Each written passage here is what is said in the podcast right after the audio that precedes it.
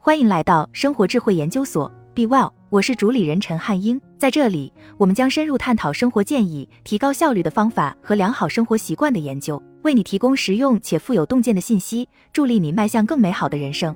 危险的认知偏差，HDRX 下划线 JPG，划重点。认知偏差是一种系统性的思维错误，会对决策质量和结果产生负面影响。要与这些认知偏差做斗争，首先要建立对他们一定程度的认识。无论是在学术上还是在实践中，今天的文章涵盖了十种常见的认知偏差，他们会使决策偏离正确的轨道。基本归因错误、天真现实主义、知识的诅咒、可得性偏差、幸存者偏差、损失厌恶、聚光灯效应、天道酬勤谬误、确认偏误和巴德麦因霍夫现象。人类是一种神奇的生物，我们有能力完成一些复杂的技术和工程壮举。却也会成为明显有缺陷的基本逻辑的受害者。对于一个超级智能的物种来说，我们的思维和决策模式可能是相当分裂的。许多这样的分裂都属于认知偏差的范畴。这些系统性的思维错误会对决策质量和结果产生负面影响。重要的是，这些通常是潜意识中的自动错误。我们在做决定的时候总是喜欢走捷径，但捷径是一把双刃剑，速度和效率很好，但当我们系统的曲解来自周围世界的数据、信号和信息时，就会极大的影响我们决策的一致性和合理性。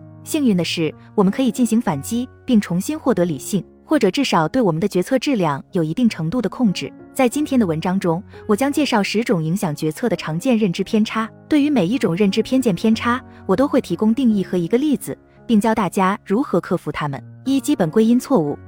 基本归因错误定义：基本归因错误是指人类倾向于追究他人的责任而放过自己。人类倾向于一把别人的行为归因于他们的性格，而不是他们的处境或环境；二把我们自己的行为归因于处境和环境，而不是自身的性格。简而言之，我们倾向于追究他人的责任，而给自己找借口。我们为什么会这样做？其实就像我们将要讲到的许多偏见一样，它可能是作为一种启发式发展起来的，是一种解决问题或决策的捷径。从进化的角度来看，迅速将消极行为归因于性格，可能会让你活下来。因为你更有可能在未来的互动中避开那个人，以确保自身安全。但在现代环境下，这种认知偏差会造成真正的问题。未能认识到他人的环境和处境，是许多社会和组织问题的核心所在。例子：工作场所是基本归因错误的常见滋生地。我们很容易根据一些不完整的信息，对同事和老板的性格形成看法。如果一个同事上班迟到了，你会觉得是因为他们懒惰，对吗？这显然是一个有缺陷的想法，因为有很多因素可能导致你的同事迟到。现实情况是在这些情况下，你是在使用有限的信息来创建一个人的整体形象。你看到的只是地图的一个方块，却相信自己了解整个地图。如何应对？你永远无法完全消除基本归因错误，但你可以限制它的影响。第一步是始终对这种认知偏差保持意识，牢记在心。特别是当你与新同事或熟人建立联系时，因为这是最有可能发生基本归因错误的时候。强迫自己慢下来，评估可能影响个人行动或行为的潜在环境或处境因素。你并不总是有时间这样做，捷径往往是必要的和有帮助的。但对于长期或重要的关系来说，额外的努力是值得的。你会因此建立更深、更值得信任的个人和职业关系。二、天真现实主义。天真现实主义定义：天真现实主义是一种更广泛的所谓自我中心偏见的一部分。这种偏见建立在人们通常非常看重自己的现实基础上。具体来说，天真现实主义有两个核心支柱：一，我们相信自己以完美、准确的客观性看待世界；二，我们认为与自己意见相左的人一定是无知的、有偏见的或愚蠢的。这通常会导致一种危险的偏见盲点现象。在这种现象中，我们能准确地识别出他人的认知偏见，却无法识别自己的认知偏见。例子：天真现实主义最著名的例子是一个关于达特茅斯对普林斯顿足球赛的实验。比赛结束后，双方球迷被要求观看比赛录像，并对各队的表现进行评价。有趣的是，根据他们支持哪支球队，他们看到的比赛非常不同。达特茅斯的球迷认为普林斯顿的违规次数要多得多，而普林斯顿的球迷认为达特茅斯的违规次数要多得多。尽管在实验前，他们向研究人员表达了自己的客观性，但这两组人都无法做到客观。他们观看的是同一场比赛，但看到的却是非常不同的比赛。如何应对？天真现实主义是一种基本的偏见，所以应对方式始于对我们自身缺陷和偏见的基本认识和接受。其他一些建议包括：与和你想法不同的人在一起，多听他们的想法，学会接受自己的错误。这是高度成功人士的一个共同特征，因为错误意味着你越来越接近真理了。要质疑自己一直所相信的东西，要经常问自己是什么假设或经历促成了自己的这些信念。应对天真现实主义并不容易，但它实在是太重要了。三、知识的诅咒。知识的诅咒定义：专家或一般的聪明人都会做出一种错误的假设，即认为其他人在某一领域拥有和他们一样的背景和知识。这使他们无法以有效的方式教授或领导那些仍处于学习曲线上的人。他们被知识所诅咒，无法有效地进行教学或管理。知识的诅咒常见于商业领袖、教授或特定领域的专家。他们错误地假设听众对特定主题有一个基本的知识水平。例子：你的新营销经理认为你理解搜索引擎优化的复杂性，但实际上你对这个主题很陌生，无法跟上经理的思路。于是你们双方都很挫败。这位经理在搜索引擎优化方面的专业知识使他无法很好的进行教学。如何应对？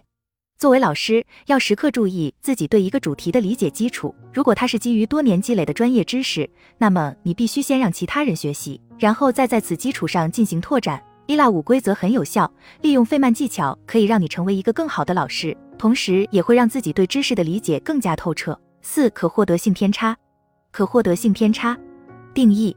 人类喜欢走捷径，我们倾向于根据最容易获得的数据来评估情况。这些数据往往是可以立即从记忆中回忆起来的。我们的大脑认为能立即回忆起来的东西是最重要的，而且我们太相信自己了。可得性偏差是指在形成意见或做决定时，过多地关注最近和新的信息。例子：可得性偏差的最好例子是新闻周期对我们的观点、思考和决定的影响。当人们不断听到有关负面事件的新闻报道时，他们会明显高估这些事件发生的实际频率和可能性。我们对极低概率事件的非理性恐惧就是一个明显的例子。如何应对？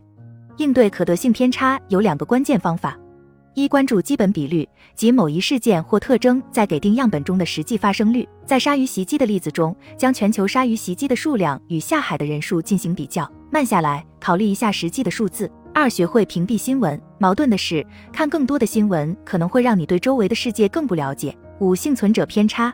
幸存者偏差定义：我们都听过这样一句话：历史是由胜利者书写的。我们都喜欢研究胜利者，喜欢研究关于成功、财富和名誉的故事。但不幸的是，从幸存者身上进行研究和学习，会让我们得出具有实质性偏差的结论。也就是说，我们会高估成功的基本几率，因为我们只读到了成功的故事。例子。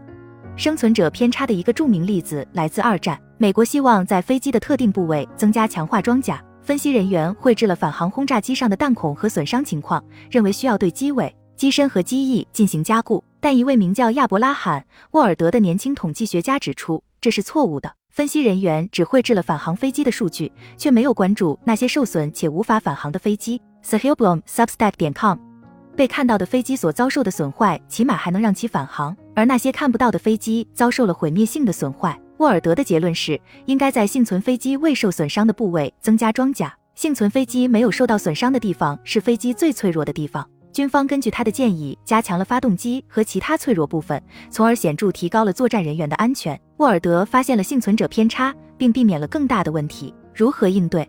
应对幸存者偏差包括两个关键方法。一、认识到潜在隐藏的或沉默的证据，从这些数据中你能发现什么？二、关注成功或失败的基本比率，即人群中达到给定结果的潜在百分比，培养对证据缺失的潜在可能性及其对你判断成功概率的影响的敏锐意识。记住，每一个用自己的房子做二次抵押贷款，然后成为亿万富翁的企业家的背后，都有一百个做了同样的事情而破产的人。六、损失厌恶，损失厌恶定义。失去的痛苦比得到的快乐力量更强大。损失厌恶是由著名的行为科学家阿莫斯·特沃斯基和丹尼尔·卡尼曼最先发现的。他们发现，人类面对同样数量的收益和损失时，会认为损失更加令他们难以忍受。因此，人们通常愿意采取行动来避免损失，而不会采取行动寻求收益。经济学家此前认为人类是理性的，也就是说，一百美元的损失所带来的痛苦与一百美元的收益所带来的快乐是一样的。错了。人类是种神奇的生物。例子，无论是专业投资者还是业余投资者，都显示出了规避损失的特性。由于不愿意有损失，所以他们不愿意割肉。不过，也可能因此损失的更多。媒体助长了这种偏见，对那些亏损时卖出的投资者大加挞伐，而不是赞美他们可能表现出的清晰理性的思维。如何应对？避免与你的财产产生情感联系，无论是投资、物质还是金钱，尽可能在决策过程中不要掺杂情绪。问问自己，我在做这个决定时是否客观理性？我现在是否过于情绪化而无法做出理性的决定？如果你与某项决定联系太紧密，无法做到理性，则可能需要把它外包给一个客观的第三方。七、聚光灯效应。聚光灯效应定义：人们明显高估了别人注意或观察自己外表或行为的程度。这一认知偏差引起了许多社会焦虑，使人们由于对评判的非理性恐惧而不敢做自己。我们错误地认为别人在注意我们，而实际情况是每个人都只考虑自己。例子：想象你去参加一个晚宴，你对这次聚会很紧张，因为你知道会有很多聪明的与会者，而你在那里一个人都不认识。在喝鸡尾酒的时间里。你在一个小组讨论中对国内经济事务的现状说了一些不正确的话，你的错误被礼貌地指了出来。之后谈话就转向了另一个方向，话题继续，但你没有，你的大脑正围绕着自己的错误被指出的那一刻而旋转。你的内心对话开始变得消极。每个人都认为我是个白痴吧？他们都在盯着我看。我真希望自己能离开。在接下来的活动中，你会感到不自在和疏远，担心再犯错误。如何应对？要时刻提醒自己，没有人真正在乎你，没有人会像你自己一样纠结于你的成功和失败。生活既可怕又复杂，每个人都在试图以自己的方式来过生活。意识到大多数人其实并没有在真正关注你，何尝不是一种解脱？八天道酬勤谬误，天道酬勤谬误定义：人类往往期望自己的辛勤工作和牺牲会得到公正的回报和赞扬。现实情况是，我们的很多努力都没有被注意到，尤其是在我们职业生涯的早期，许多工作是吃力不讨好的。这是一个危险的错误，因为对外部肯定的不断期待，在自己没有得到肯定的时候，只会滋生怨恨。例子，在职业生涯的早期，或者说在职业生涯的任何阶段。你经常要为团队或组织的利益做出巨大牺牲，你期望这些行为会产生对等的回报，但不幸的是，并没有这样的结果，这会导致失望和怨恨，这也是许多员工流失问题的根本原因。如何应对这个问题有两个方面：作为个体，把输入和输出分开，你要为自己的辛勤工作和牺牲进行自我奖励，比如让自己休息一下、吃顿好饭等等。奖励是内在的，是你所取得的成长和进步，而不是来自外部的。作为一个组织或团队的领导者，要意识到缺乏外部肯定可能造成的失望和怨恨。你要为团队成员提供明确的赞赏和奖励，一点点奖励就能起到很大的效果。九、确认偏误。确认偏误定义：人类倾向于相信自己本来就相信的东西，在自己已有信念的基础上，我们会很容易接受支持这个信念的信息，而忽略否定这个信念的信息。结果就是，我们无法看到世界本来的样子，而是以我们想要的方式去看它。确认偏误非常常见，也非常危险。例子：假设你要开一家新公司，并对其运行方式有自己的假设，于是你开始收集数据来评估自己的假设。当数据是积极的时，你会微笑，认为这个想法是成功的；当数据是负面的时，你会皱眉，并认为实验中一定有错误，你得再运行一遍。如何应对？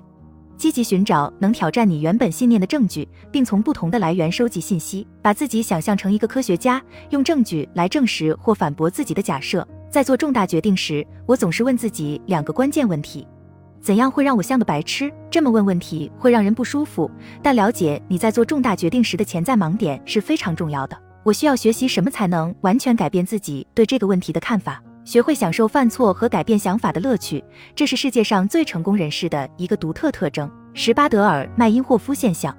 巴德尔麦因霍夫现象定义：巴德尔麦因霍夫现象也被称为频率错觉，指的是在第一次注意到某一事物后，会产生一种幻觉，让人以为它出现的更频繁了。如果你看到过某样东西，并记住了它的存在，那么下次它出现时，你马上就更有可能注意到它，这进一步强化了你对它不断出现在你面前的感觉。例子：你有多少次看时钟时看到十一点十一分，感觉挺频繁的，对吗？这就是巴德麦因霍夫现象的一个简单例子。你在时钟上看到过很多时间，但只有当它显示为十一点十一分时，你才更有可能在心里记住它，而这进一步巩固了你每次都看到十一点十一分的错觉。品牌经常在营销活动中利用巴德。麦因霍夫现象试图制造一种影响无所不在的错觉。从历史上看，利用人类天生的认知偏差在营销活动中是非常有利可图的。如何应对？